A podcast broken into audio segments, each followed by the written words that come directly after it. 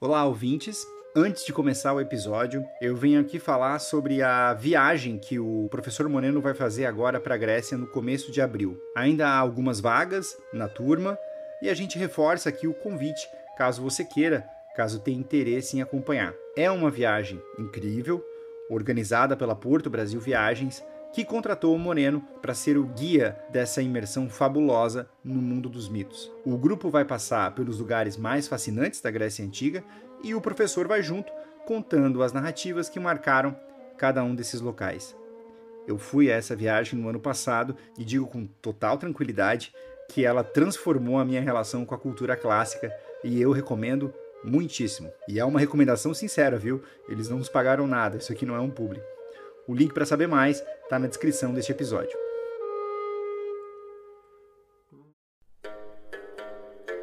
Olá, amigo, seja bem-vindo. Eu sou o professor Moreno e você está ouvindo mais um episódio de Noites Gregas, o podcast dedicado aos mitos e às narrativas que herdamos do mundo antigo. Senhoras e senhores ouvintes, aqui é o Felipe Speck e nós chegamos, enfim, ao último episódio do ano do nosso podcast, o episódio 37 sobre o Teseu e o Minotauro. Deixa eu só fazer um registro aqui. Na última quinta-feira, dia 23, o Noites Gregas completou dois anos do seu primeiro episódio publicado. E é engraçado, né?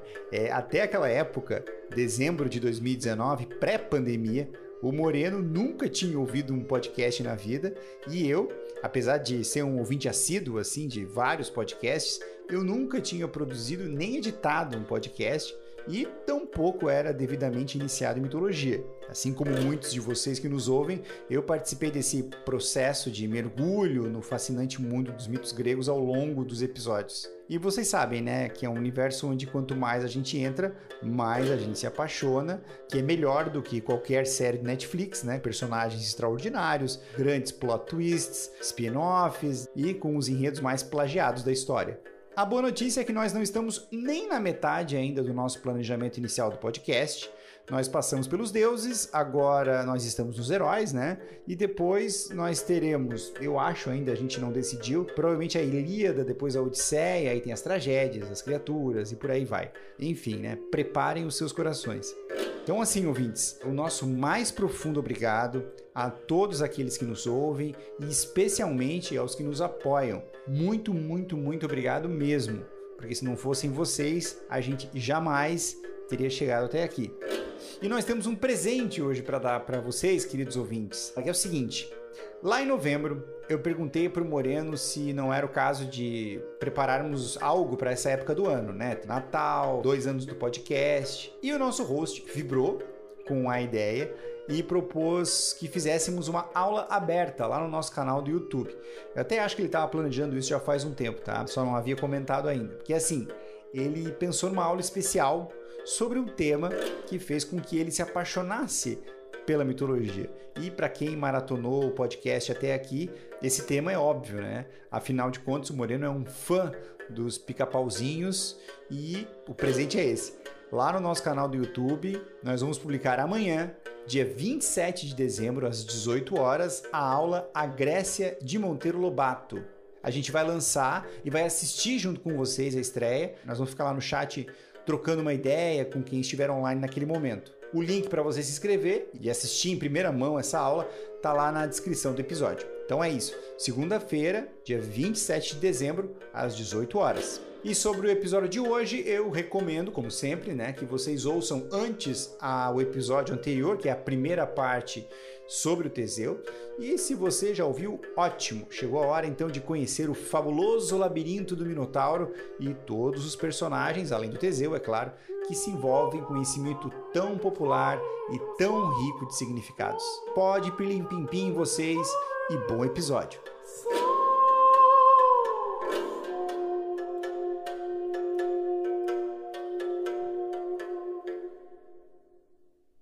Como nós vimos no episódio anterior, Pasífae dá à luz a um ser monstruoso ao ter relações com o touro de Poseidon. Esse ser, que é um daqueles seres compostos que a mitologia grega tanto tem, é um ser diferente dos outros. O Minotauro, ele estaria na mesma categoria dos centauros, da esfinge, das sereias, todas aquelas criaturas monstruosas que os heróis encontram e enfrentam nas histórias que nós vimos. Só que o Minotauro tem uma composição um pouco diferente, é uma composição, aliás, invertida. Ele é um homem com cabeça de touro. Ora, isso quer dizer que a cabeça dele não é humana, enquanto nos outros compostos a cabeça é humana. A sereia, a esfinge, a sereia grega, né, que é aquela ave monstruosa com cabeça de mulher, a esfinge, que é também um corpo de leão com asas de águia e cabeça de mulher, e o centauro, bom, o centauro é evidente, eles falam ou emitem sons, ou cantam. A sereia canta, a esfinge propõe enigmas, o centauro dialoga, o minotauro não. Ele é mudo. Ele é um animal na cabeça. Inclusive, isso sugeriria que ele é mais primitivo que os outros, já que a parte que seria racional, que mais ou menos os outros têm, ele não tem. Ah, ele só pode mugir. Ele, portanto, não fala. E se não fala, pressupõe-se que ele também não pense, já que a gente pensa com linguagem. Ele não é apenas mudo, ele não tem linguagem. E por isso ele é só instinto. Talvez seja o mais instintual dos personagens que um herói vai enfrentar. Há poucas descrições dele na literatura. Aliás, é muito curioso, Homero nem fala no Minotauro, Homero fala no Teseu, eh, menciona a Ariadne das belas tranças, princesa de Creta, mas não menciona o Minotauro. É como se o Minotauro ainda não tivesse surgido na mitologia lá no tempo de Homero, ah, volta de 700 a.C. Ele não, não, não faz menção a ele.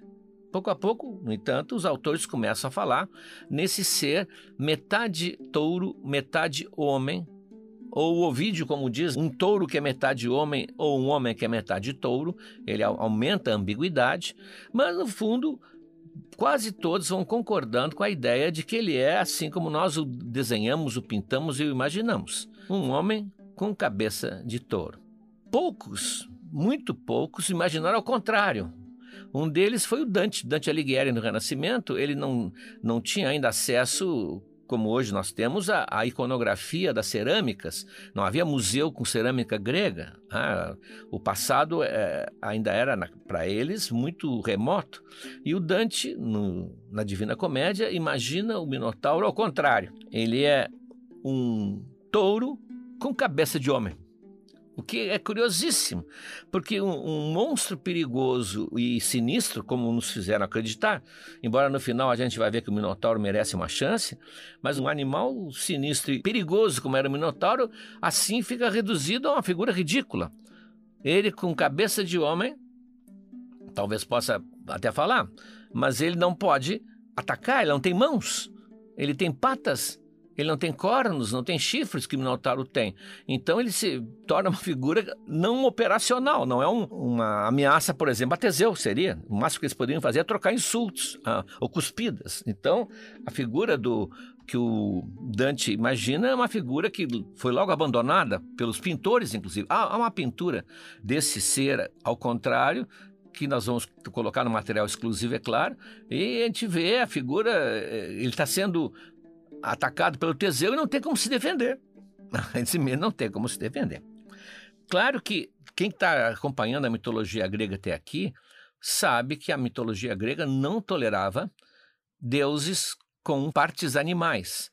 Era a grande crítica que os gregos faziam aos egípcios, ah, com deuses que eram falcões, que eram coiotes ah, do deserto, eh, hipopótamos, crocodilo do Nilo. Mitologia grega totalmente antropomórfica são pessoas. É isso também que nos fascina.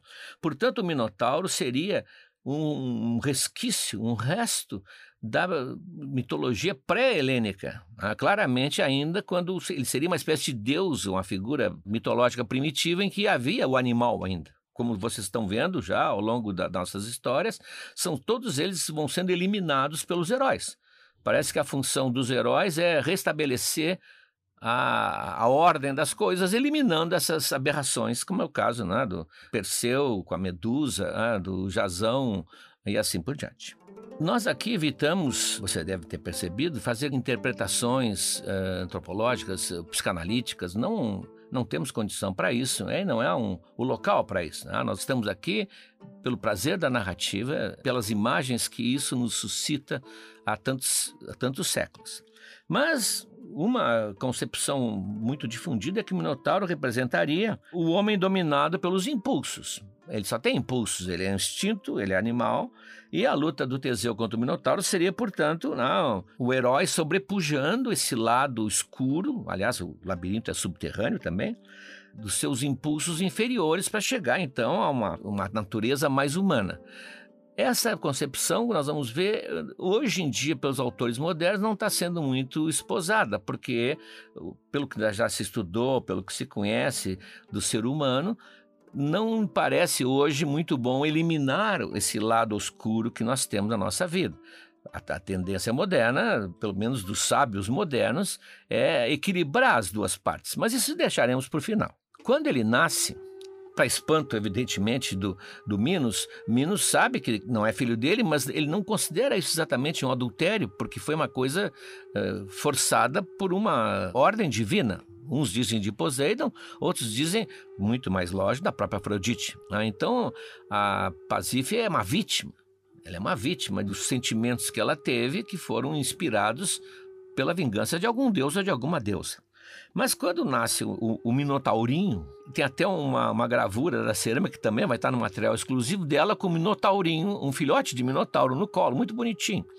Ela lida com ele é, normalmente como uma mãe lida com seu filho, nos aposentos evidentemente reais, e o trata quase que normalmente, embora não seja normal. Hum. Mas aos poucos o Minos vai vendo que não pode expor essa criatura assim.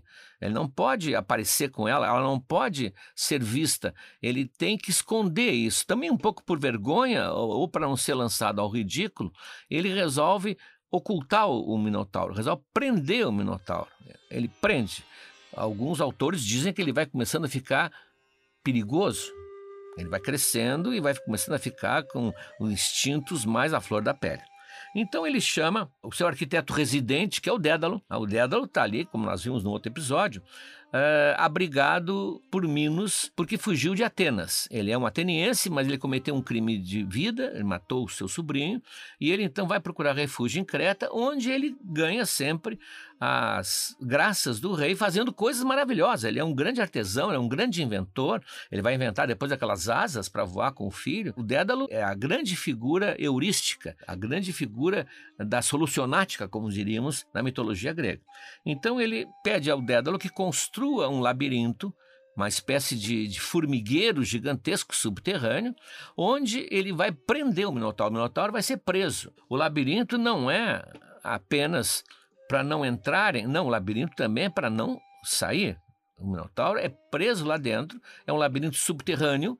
Algumas versões ele tem partes abertas no teto, mas na verdade ele é escuro. Talvez tenha algum lugar, alguma sala daquelas ligadas por milhares de corredores, alguma sala onde uma luz do sol passe, uma, uma nesga de luz atravesse alguma fresta, mas é uma vida na obscuridade. E ali então o Minotauro vai viver encerrado como um segredo, aliás, como cabe a uma ideia do impulso inconsciente, está né? Tá lá no fundo subterrâneo, mais próximo, inclusive, da terra-mãe, das coisas primitivas, das coisas originárias.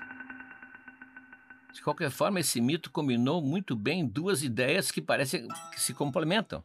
A ideia de uma casa que foi construída para se perderem, com um homem com cabeça de touro, que não existe nenhum semelhante, não existem como nos centauros, vários, só existe esse Minotauro, e quando ele morrer terá sido o último. Um arquiteto francês, inclusive, comenta que a arquitetura exótica, o extraordinário da arquitetura do labirinto, combina exatamente a natureza híbrida do Minotauro. As monstruosidades correspondem uma à outra.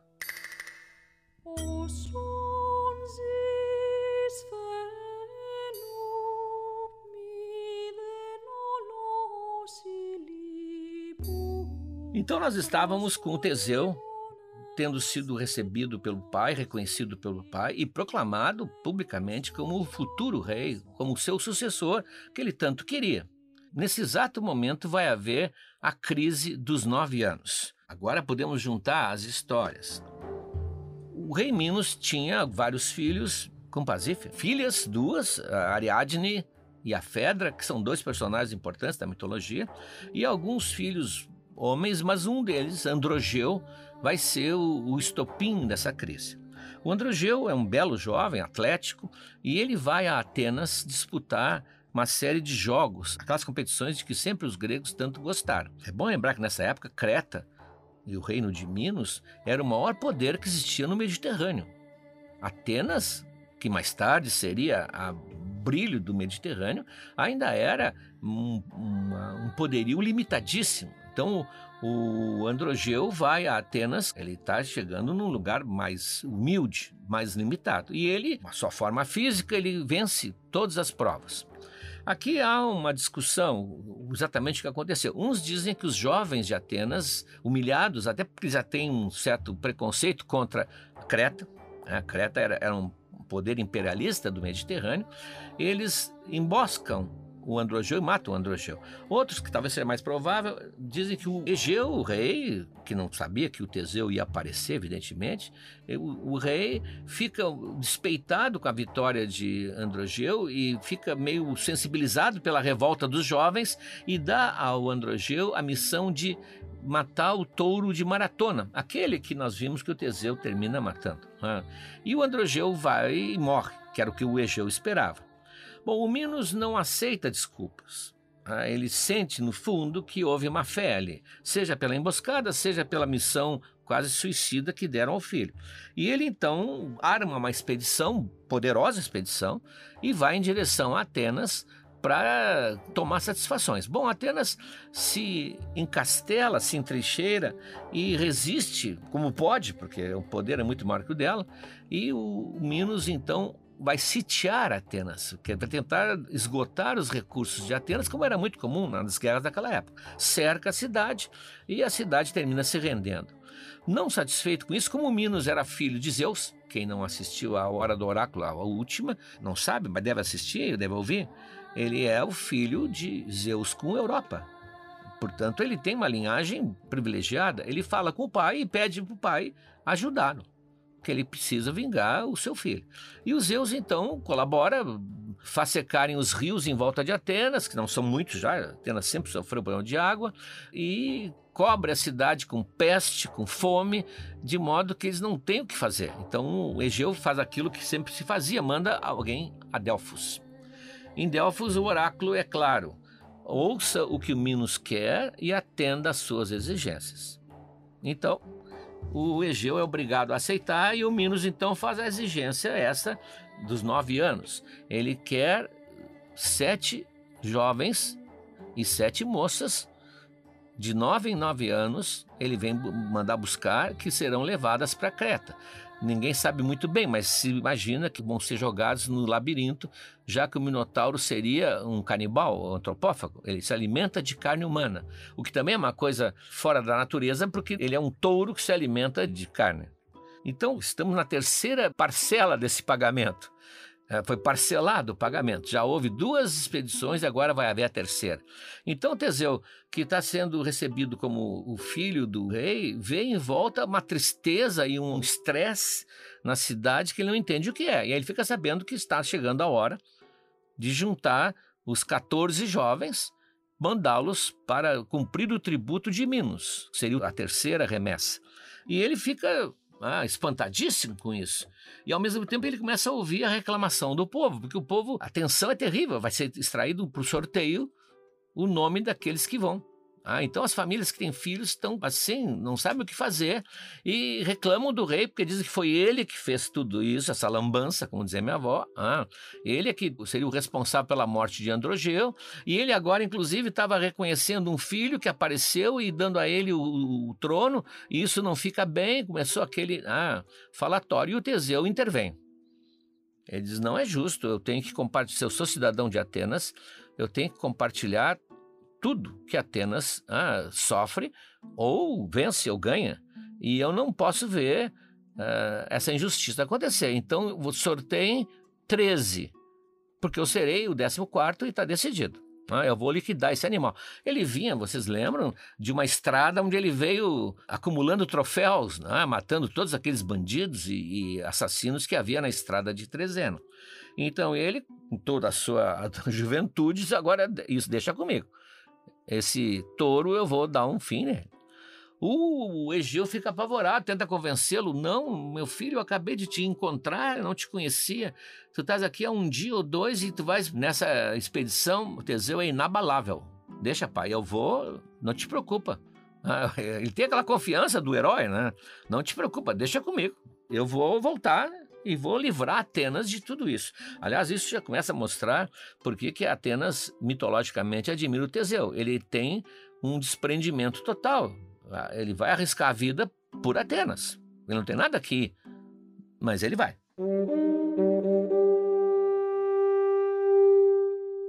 Bom, o navio, começa a preparar o navio, fazem o sorteio dos outros 13, entre choros e lamentos das famílias sorteadas. E uh, esse navio, que era um navio fúnebre, que de nove em nove anos zarpava de Atenas, tem velas negras, velas pretas, de luto. E o Egeu, como querendo acreditar no que Teseu disse, com a esperança, porque o filho realmente era não, o craque na luta contra os monstros, dá ao piloto um jogo de velas brancas. Uns dizem que velas escarlates, vermelhas, que no caso de terem sucesso a expedição, que eles voltassem com essas velas novas e ele de longe poderia avistar já o navio e saberia o resultado da missão. Bom, quando o navio, este navio da morte, chega a Creta, Afrodite intervém e faz Ariadne se apaixonar perdidamente por Teseu. Na verdade, ela, ela não teve muito esforço, né? só deu uma ajudinha, porque ela, a moça já estava fascinada ao ver Teseu descer o navio com um ar altivo, corajoso, ah, não como os outros apavorados, evidentemente, ah, amedrontados com o que ia acontecer com eles. E ela ficou impressionadíssima com aquele jovem belíssimo, com aquela estampa toda, e portanto Afrodite mal teve que intervir e ela já estava apaixonada por ele. E ela vai procurar o Teseu. Ela diz: Olha, eu estou disposto a te ajudar a matar o meu meio-irmão. Não pode esquecer que o Minotauro é meio-irmão dela. Mais tarde, nós vamos ver nas tragédias gregas, ah, por exemplo, algumas irmãs lamentam a morte do irmão.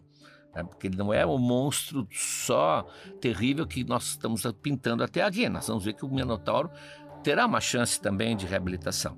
Mas aqui ela vai ajudar o Teseu a matá-lo. Desde que Ariadne era uma jovem, ingênua, mas com um senso extremamente prático. Ele a leve para Atenas, porque ela não pode ficar lá. Se ela, se ela o ajudar, ela não pode ficar. O pai não vai admitir. A leve para Atenas e case com ela. Então, ela propõe esse contrato e o Teseu aceita. Uns dizem que ele era extremamente calculista, outros dizem que ele ficou fascinado pela Ariadne, que realmente era fascinante. Então ela vai falar com o Dédalo, o Dédalo está sempre mimando a Ariadne. A Ariadne é a mocinha da casa. Eu já comentei que ele fez um, o que ninguém sabe até hoje como é, uma pista de dança para Ariadne, parece que iluminada nas suas invenções. Então ela vai, ele tinha ajudado a Pasífia a fazer aquela armação de vime, onde colocou a pele da novilha, né, que permitiu que a Pasífia tivesse relações com o touro. Então ele está comprometido mais com o lado feminino do palácio. E ela vai falar com ele e pede que ele a ajude. Então ele, ele lhe dá instruções, como é que o labirinto é, porque ele foi a única pessoa que entrou e saiu do labirinto. As instruções e lhe dá um rolo, um novelo, uns dizem, ah, um novelo, um rolo, uma bolinha, uma bola de fio fio de linho, dizem uns, fio de lã, não importa, de fio. É aquilo que vai permitir que o Teseu entre no labirinto e saia do labirinto. Muita gente interpretou sempre esse fio como um fio. Simplesmente. Bom, mas aí não precisava ser o Dédalo para dar um fio desse. Bastava comprar num armarinho ou numa casa de artigos de pesca. Não. É evidente que um fio estendido à medida que o Teseu caminhasse pelo labirinto depois ele poderia voltar pelo mesmo fio e encontrar de onde ele partiu. Mas essa não era a ideia. Como é que ele ia achar naquele labirinto onde estava o Minotauro? Então, esse rolo de fio, esse novelo que o Dédalo deu para Ariadne, ele é um fio buscante, ele é um procurante, digamos assim, como um teleguiado. Ele saiu andando por aqueles corredores em direção onde estaria naquele momento o Minotauro, onde era o centro do labirinto. Então aquilo permitiu que Teseu fosse até lá. E depois, evidente, voltando pelo fio, chegar de volta à porta de saída. Não é apenas como aquela coisa que até o Joãozinho e a Mariazinha inventaram, botar pedrinhas no caminho e depois voltar pelas pedrinhas. Não, ele tinha um poder que só Dédalo podia fornecer. E ela também Bom, se você soubesse quantas versões tem da Ariadne, é impressionante. Ela entrou no radar, digamos assim, do Ocidente muito depois da Antiguidade. Aí começaram a imaginar várias soluções. Mas numa das versões ainda da Antiguidade, ela teria emprestado ao Teseu uma coroa, um diadema, uma tiara, digamos assim, luminosa que emitia luz, que com isso o Teseu podia enxergar, seguindo o fio esse, mas ele podia enxergar onde ele estava pisando até avançar pela escuridão contínua do labirinto. E uma espada, é claro, porque quando eles foram para o navio, esse navio da morte, eles foram revistados e nenhum deles tinha arma alguma. Então, o Teseu, com esse equipamento, ah, vai até onde está o Minotauro e o mata. Uns dizem que a soco, com os punhos, com pedras. Os gregos usavam muito a pedra como arma. Ah, na, na Ilíada, todo, muita gente morre com pedrada. E outros dizem que com a espada. Então ele mata o Minotauro e volta usando o fio, e lá fora está Ariadne ansiosa, esperando o desfecho. Ele, então, tudo no segredo da noite, já que ele ia entrar no labirinto, não fazia mal que fosse de noite, não tinha luz lá dentro mesmo. Ele, então, reúne os 13 jovens que ele tinha trazido, e Ariadne, vão para o seu navio e antes furam o casco dos navios cretenses que estão no porto. E com isso eles evitam ser perseguidos e eles conseguem fugir, portanto, tendo cumprido sua missão.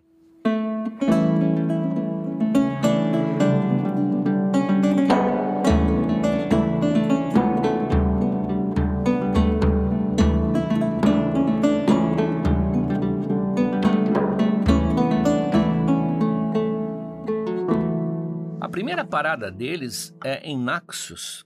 Vocês lembram? É são os domínios do Dionysus. E ali eles têm a primeira noite de amor.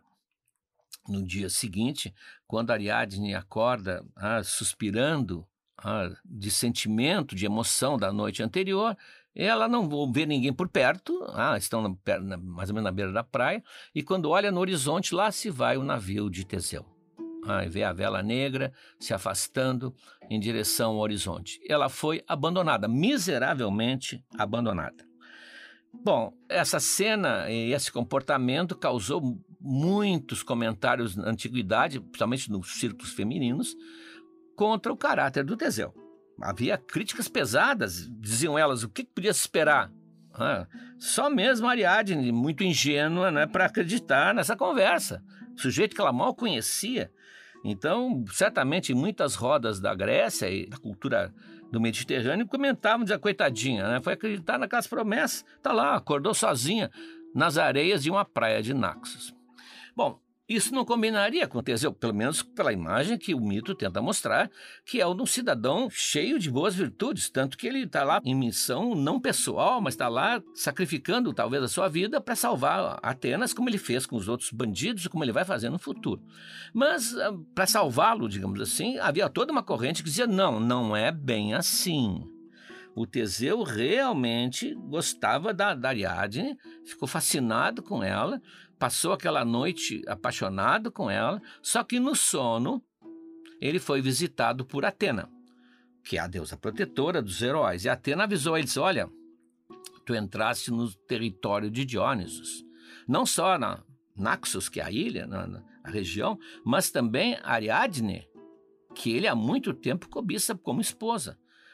Acorda, levanta, reúne a tua turma e vai-te embora, porque o Deus estará chegando ele não quer te encontrar aqui. Teseu então não tem saída, não tem saída, simplesmente reúne a sua tripulação e parte em silêncio, deixando adormecida na beira da praia. Então, Ariadne, que não sabe nada disso, ah, quando acorda, ela não acredita, ela está perdida. Ela abandonou Creta, ela traiu a confiança do pai, ela cometeu um crime de traição, ela não tem como voltar. E não tem para onde ir. Então só lhe resta, na sua cabecinha, só lhe resta a hipótese de terminar com a vida ali mesmo. Então ela começa a procurar um jeito de morrer. Ela não tem lâmina, não tem nada, nenhum veneno. Então ela olha um lugar alto onde possa se atirar, ou uma árvore que tenha algum galho que lhe permita se enforcar, que são as duas maneiras mais comuns nas tragédias da morte feminina. Ah quando ela ouve um som que se aproxima ao longe de flautas, tamborins e símbolos e vem crescendo e crescendo e crescendo. Quando ela olha, é o cortejo de Diónisos, com as suas mênades, com sátiros, com panteras, com os seus músicos que vem, aquele cortejo carnavalesco que nós vimos no episódio do Diónisos, vem e se abaixa, ele se abaixa, levanta do chão, abraça e diz: Tu vais ser minha mulher.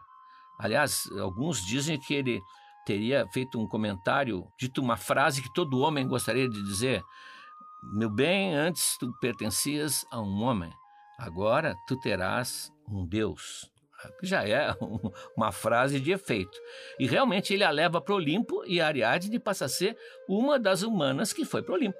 Ah, o casamento exemplar do Dionysus com Ariadne. Então, isso atenuaria a culpa de Teseu. O curioso é que ela, até a hora de acordar, estava felicíssima, porque ela acreditava que ia viver com o Teseu. Quando ela acorda e vê o Teseu longe, ela tem esse choque terrível. Mas esse choque terrível a desespera a ponto de procurar morrer termina duas horas depois, três horas depois, quando chega o Dionysus. Então, esse sofrimento que ela passou, que foram três ou quatro horas, foi focado em cheio pela literatura ocidental. A literatura ocidental, mais tarde, não no tempo dos gregos, viu nisso uma cena assim carregada de emoção, de sensações e de piedade pela inocência traída, preocupação com uma jovem desprotegida e que esse momento tornou Ariadne um dos grandes personagens do imaginário ocidental ela teve um, uma importância a partir do romantismo, principalmente, que a antiguidade não conferia a ela. A antiguidade, as histórias mencionavam e terminou. Não, ela passou a ser, inclusive, tema de óperas, tema de poemas, literatura. A pintura tem dezenas de pinturas de Ariadne abandonada. Ariadne é abandonada. É isso é que importa. A ideia do abandono que nos sensibiliza. Ah. E a ideia também que está por trás é que sem ela o Teseu não teria chegado ao fundo ao poço do inconsciente onde estava o Minotauro. Quer dizer, é um pouco simbólico também. Sem a mulher, sem aquele fio fornecido pela mulher, aquele fio condutor que a mulher fornece, ele não teria tido sucesso. Bom, se nós pudermos absolver o Teseu pela interferência de Dionysos, ele não é culpado e ela também não tinha culpa de nada e ela foi, ao olhar dos gregos, premiada. Chegar ao Olimpo, inclusive, foi o objetivo da vida de Hércules, como nós vimos, e ela chegou.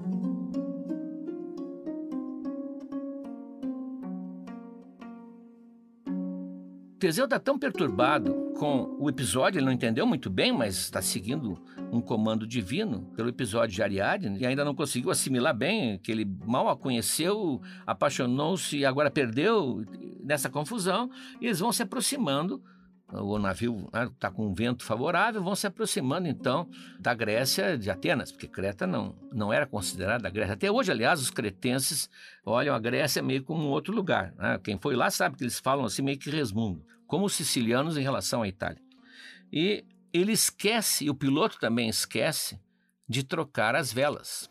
E quando ele finalmente aporta, ancora o navio, ele vai fazer um sacrifício de agradecimento e manda um mensageiro avisar o pai avisar o pai que ele venceu. Só que ele não sabe que o pai estava ansioso todos os dias lá no Cabo Súnio, é um lugar belíssimo, aliás, olhando, olhando o horizonte, tinha visto o navio se aproximar com a vela preta.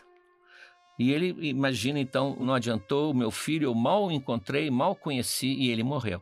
E ele então desesperado, não tem mais futuro. A Medeia foi embora, essa mulher, e ele que pensava ter um sucessor não tem, ele se atira no mar, ele se suicida no mar que ganha o seu nome. Quando hoje a gente passa pelo mar Egeu, ali exatamente o rei Egeu se matou. Teseu agora é o rei de Atenas e, evidentemente, haverá outras peripécias que vão envolvê-lo, como marido, como homem, como herói, que nós vamos ver no próximo episódio. Só queria fazer aqui uma reabilitação do Minos. Minos foi uh, transformado num vilão, numa espécie assim de homem do mal, duro, insensível, que não era a imagem que antigamente se tinha de Minos. A civilização minoica, daí vem o nome, ah, era muito mais brilhante, muito mais, ah, ah, inclusive, artística e alegre do que Atenas. E Minos era um homem sábio. Minos era filho de Zeus, ah, inclusive, filho de Zeus e Europa, e por isso, inclusive, conversava com o pai, se aconselhava com o pai, nós vamos agora pedindo ajuda de Zeus. Ele é classificado por Hesíodo, que é lá no início da mitologia, como um grande rei, um dos maiores dos reis. Homero o admira muito, e ele, vocês já viram, teve até um episódio um pouco uh, picante que ele se envolve com aquela moça que cura ele de uma doença venérea terrível, que ele só ejaculava escorpiões e cobras, porque era um feitiço da Pacífica contra ele, mas é um problema doméstico dos dois. Mas afora esse fato, que era um fato assim meio grotesco, ele termina, em várias histórias que já apareceu o nome dele, como sendo um, do, um dos três juízes do mundo dos mortos. É ele que distribui a justiça e diz a lei lá no mundo dos mortos para os casos que aparecem das almas dos espíritos. Portanto, ele não é para ser esse bandido. Ah, isso aconteceu por uma razão muito óbvia. Toda a história, inclusive a do Minotauro, é um episódio da luta de Atenas contra Creta.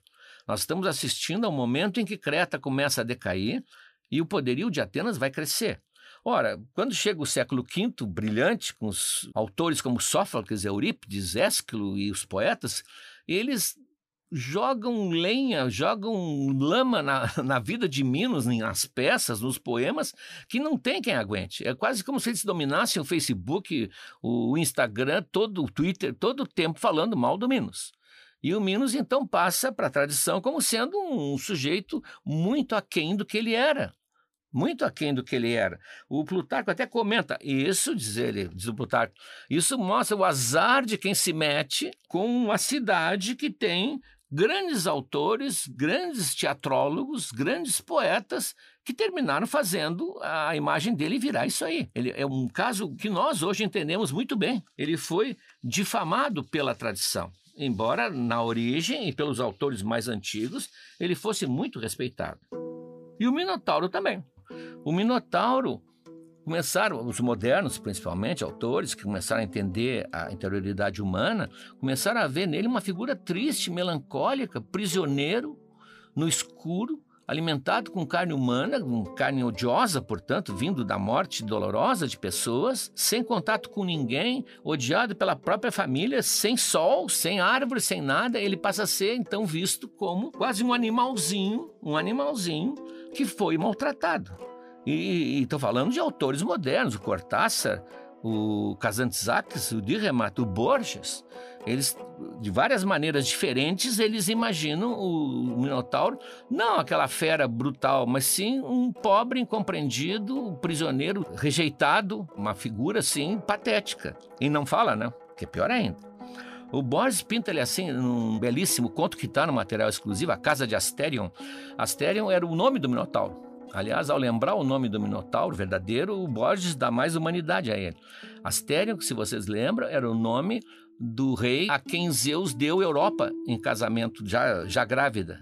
Portanto, o padrasto de Minos. Então, o Minotauro, quando nasceu, ganhou o nome do avô, ah, o Astério, a casa de Astério. E ele mostra, o Minotauro não fala, mas aqui na concepção de Borges ele pensa. Ele pensa todo o tempo, as suas reflexões, até que finalmente eh, chega Teseu.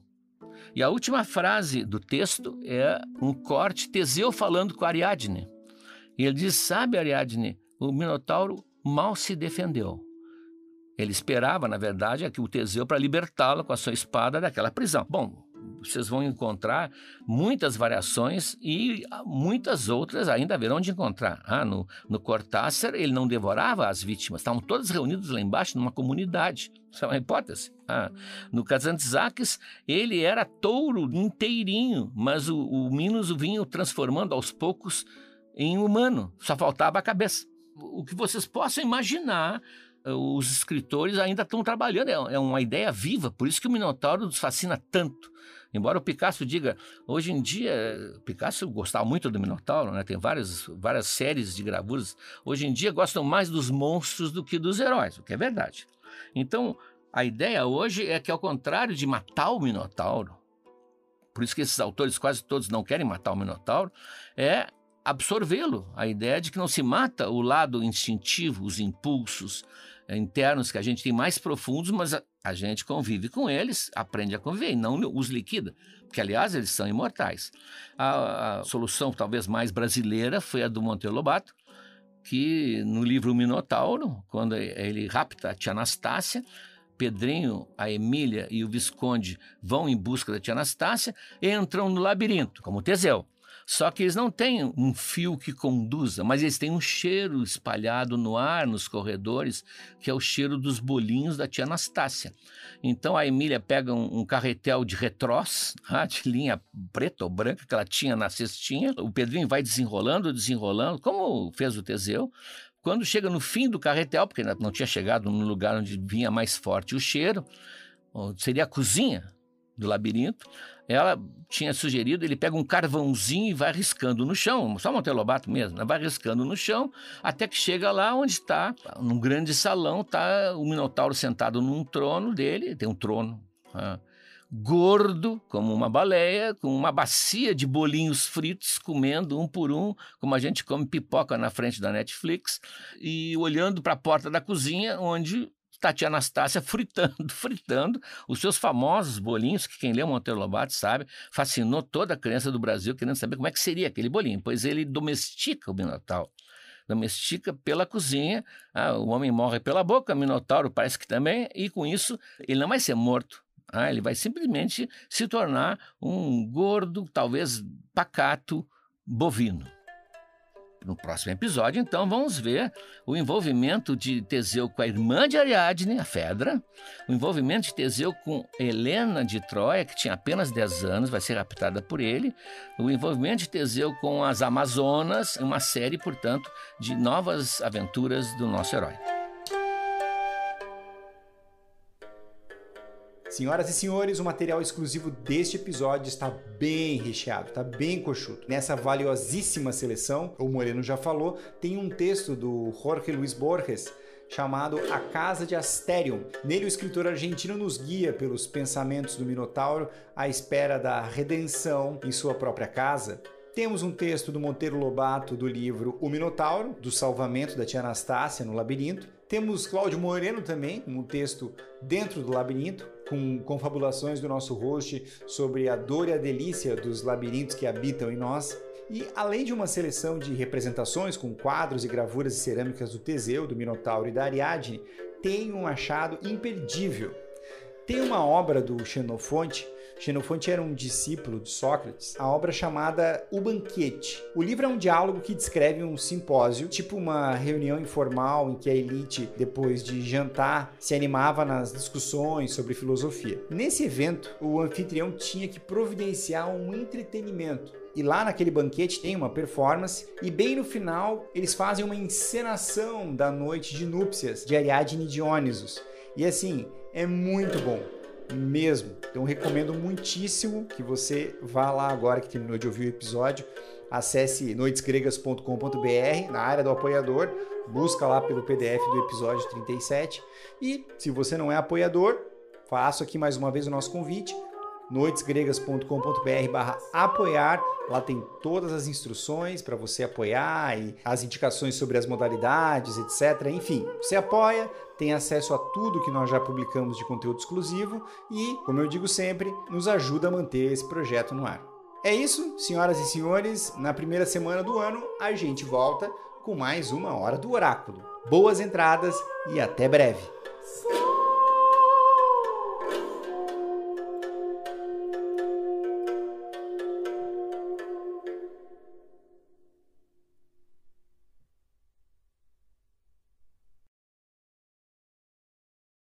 Olá, amigos! Chegamos agora ao terceiro ano do Noites Gregas.